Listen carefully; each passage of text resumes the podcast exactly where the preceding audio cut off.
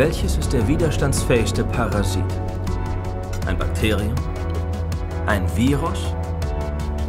Ein Darmwurm? Äh, was Mr. Cobb damit sagen will. Ein Gedanke. Resistent, hoch ansteckend. Wenn ein Gedanke einen Verstand erstmal infiziert hat, ist es fast unmöglich, ihn zu entfernen. Ein Gedanke, der voll ausgeformt, vollkommen verstanden ist, der bleibt haften.